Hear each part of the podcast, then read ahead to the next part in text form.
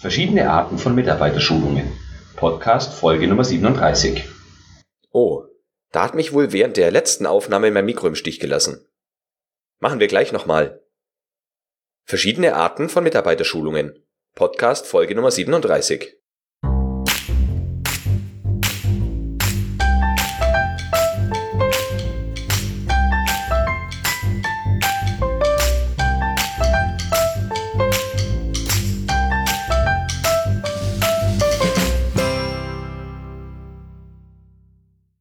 äußerst bitteres Missgeschick.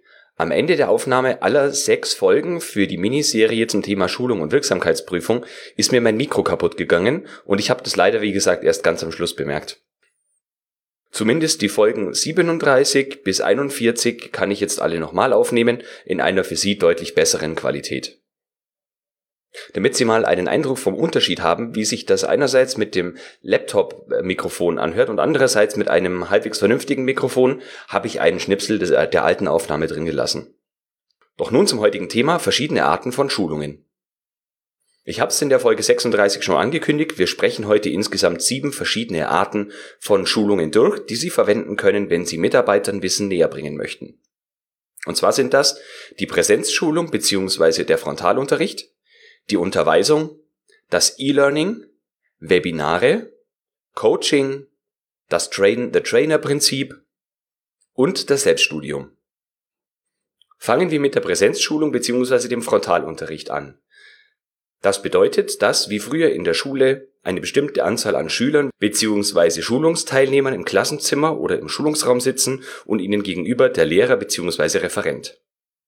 Diese Art von Schulung eignet sich für mittelgroße Schulungsgruppen, also ich würde mal sagen für bis zu, ja, sagen wir 20 bis 30, wobei 30 schon eher weniger optimal ist, Teilnehmern. Der Vorteil dieser Schulungsart ist, dass sie den Menschen Auge in Auge gegenüberstehen und ähm, ja, Reaktionen oder Feedback äh, gleich während der Schulung aufnehmen können. Sie können außerdem Zwischenfragen erlauben oder ähm, selbst Fragen stellen, um das Verständnis der Teilnehmer zu, äh, um eine Information über das Verständnis der Teilnehmer zu erhalten. Und Sie können außerdem verschiedene Medien verwenden, wie zum Beispiel Flipcharts oder PowerPoint-Präsentationen. Sie könnten außerdem schriftliche Handouts den äh, Schulungsteilnehmern geben, die sich diese dann entweder während der Schulung schon anschauen oder mit nach Hause beziehungsweise in, äh, zu ihrem Arbeitsplatz nehmen und es dann während ihrer täglichen Arbeit regelmäßig durchlesen. Demgegenüber wird die Unterweisung üblicherweise für einen deutlich kleineren Kreis an Schulungsteilnehmern verwendet. Eine Unterweisung verbindet in meinen Augen die Theorie mit der Praxis oder besteht sogar nur aus Praxisinhalten.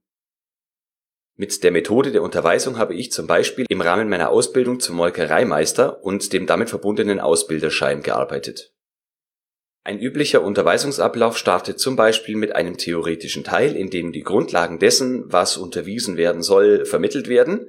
Man kann dann zum Beispiel weitergehen zu äh, zum Vormachen dessen, was unterwiesen wird und bittet dann den zu Schulenden, das Vorgemachte nachzumachen. Man kann dann direkt in die Wirksamkeitsprüfung gehen, also sich genau angucken, wie werden die Sachen umgesetzt wo gibt's vielleicht noch was, woran man arbeiten kann? Was wären noch so äh, zusätzliche Informationen, die man dem äh, in Anführungsstrichen Lehrling mitgeben kann? Das wären alles so Dinge, die man im 1 zu 1 Gespräch in einer Unterweisung recht gut rüberbringen kann. Die dritte Unterweisungsart ist das E-Learning. E-Learning können entweder gekaufte oder selbst erstellte Inhalte sein oder gekaufte Inhalte, die auf die Bedürfnisse des Unternehmens angeschnitten sind, also quasi dann ähm, so halb selbst erstellt sind. E-Learning bedeutet, dass eine beliebige Anzahl an Menschen einen vorbereiteten Schulungsinhalt in Form von Texten, Folien, Audio oder Video an einem Computer, Tablet oder Smartphone zu einer selbst gewählten Uhrzeit konsumieren. Der Vorteil daran ist, dass man einmal die Inhalte erstellt und wie gesagt beliebig oft äh, oder beliebig viele Mitarbeiter diese Inhalte geschult bekommen können. Viele E-Learning-Anbieter verknüpfen diese Art von Schulungen auch gleich mit Wirksamkeitsprüfung, indem Verständnisfragen entweder nach jedem Kapitel oder am Ende der Schulung gestellt werden und man somit auch eine zum Beispiel Quote errechnen kann, ähm, die sagt, ob ein Mitarbeiter, der geschult worden ist, die Prüfung besteht oder nicht, beziehungsweise gleich nachgeschult werden muss. Die zweite Möglichkeit, digitales Wissen zu vermitteln, sind Webinare. Webinare sind sozusagen virtuelle Klassenzimmer, bei denen die Schulungsteilnehmer am PC, auf dem Tablet oder äh, einem Smartphone oder einem Laptop äh, sich Inhalte in digitaler Form ansehen können. Webinare finden entweder live statt oder können auch aufgezeichnet werden. Also ich kenne es normalerweise so, dass es von einem Webinar eine ähm, eine Live-Version gibt und eine aufgezeichnete Version hinterher. Es gibt wahnsinnig viele Webinare auf dem Markt, die gratis sind, gibt aber auch welche, die ähm, kostenpflichtig sind. Ich habe das auch schon gesehen, dass Webinare, wenn man sie live angucken möchte, äh, etwas kosten und die Aufzeichnung dann irgendwie gratis auf einer Internetseite zur Verfügung gestellt werden oder auch umgekehrt. Der Vorteil von Webinaren gegenüber Präsenzveranstaltungen ist, dass man die Inhalte auch hier theoretisch nur einmal erstellen muss und sie beliebig oft konsumiert werden können.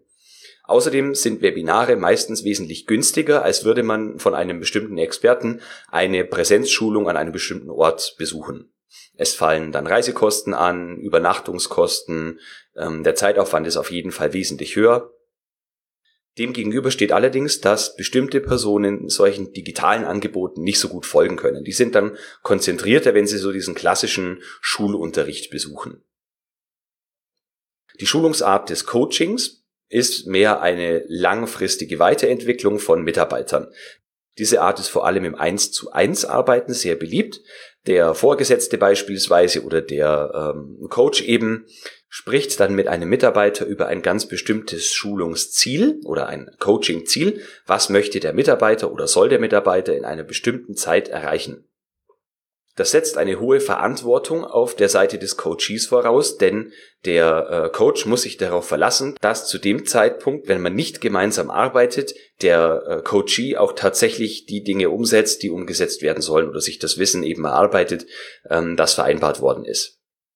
Ganz wichtig beim Coaching ist, dass man hier mit sehr klar formulierten Zielen und Meilensteinen arbeiten muss, damit auch wirklich für beide Seiten fest definiert ist, woran in einem bestimmten Zeitabschnitt zu arbeiten ist, welche Medien benutzt werden, welche Inhalte äh, man anschauen möchte und welches Ergebnis dann auch wirklich zu einem bestimmten Meilenstein erwartet und angeschaut wird. Das Train-the-Trainer-Prinzip kenne ich vor allem bei der Schulung von Mitarbeitern hinsichtlich einer bestimmten Software.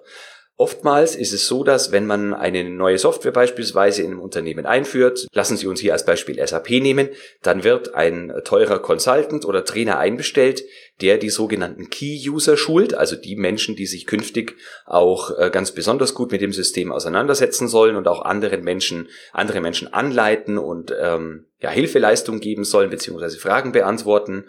Ähm, diese werden explizit äh, so geschult, dass sie dann im späteren Verlauf Mitarbeiter, die mit diesem SAP-System arbeiten sollen, auch wirklich äh, schulen können. Man spart sich dadurch äh, den teuren Trainer für alle möglichen Hundertschaften an Mitarbeitern und äh, man erreicht dadurch, dass eben die Key-User auch einen höheren Kompetenzgrad ähm, haben.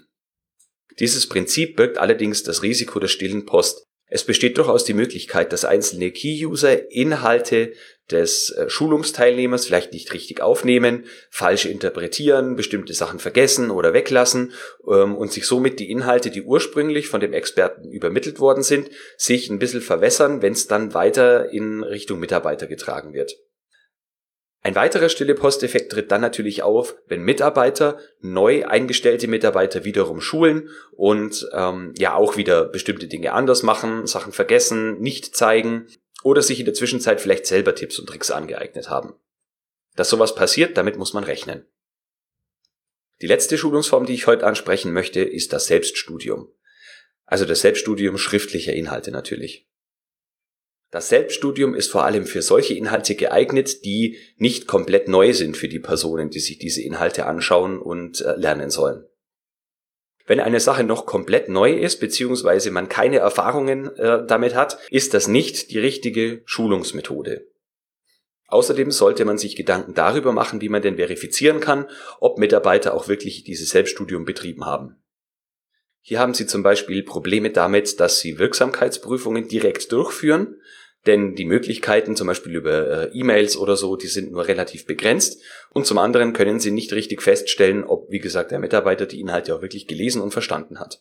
Dieser wiederum hat gar nicht die Möglichkeit, direkt nachzufragen, sondern kann allerhöchstens dann zu einem späteren Zeitpunkt ähm, seine Fragen stellen. Und wenn diese Fragen aber wichtig zum, Verstand, äh, zum Verständnis des ganzen Dokumentes waren, äh, ja, dann ist das schon ein Problem. Im Großen und Ganzen unterscheiden sich diese sieben Arten von Schulungen auch darin, dass mit der einen Kategorie synchron Wissen vermittelt wird und mit der anderen Kategorie asynchron. Synchrone Wissensvermittlung bedeutet, dass dies gleichzeitig, also das Training und die Aufnahme des Wissens gleichzeitig stattfinden, wie zum Beispiel bei einer Präsenzschulung oder bei der Unterweisung. Asynchron bedeutet, dass das Wissen zur Verfügung gestellt und zu einem beliebigen späteren Zeitpunkt und beliebig häufig abgerufen werden kann, so wie zum Beispiel beim Selbststudium, beim Webinar oder beim E-Learning. In Episode 38 sprechen wir darüber, warum der Schulungstyp unbedingt zur Zielgruppe passen muss. Passen Schulungstyp und Zielgruppe nämlich nicht zusammen, dann wird der gewünschte Effekt der Wissensvermittlung nicht erzielt bzw. komplett verfehlt. Damit verabschiede ich mich von Ihnen für diese Woche und hoffe, dass Sie auch in der nächsten Woche wieder reinhören. Bis dahin wünsche ich Ihnen eine gute Zeit und denken Sie wie immer daran, Qualität braucht kluge Köpfe. So wie Sie.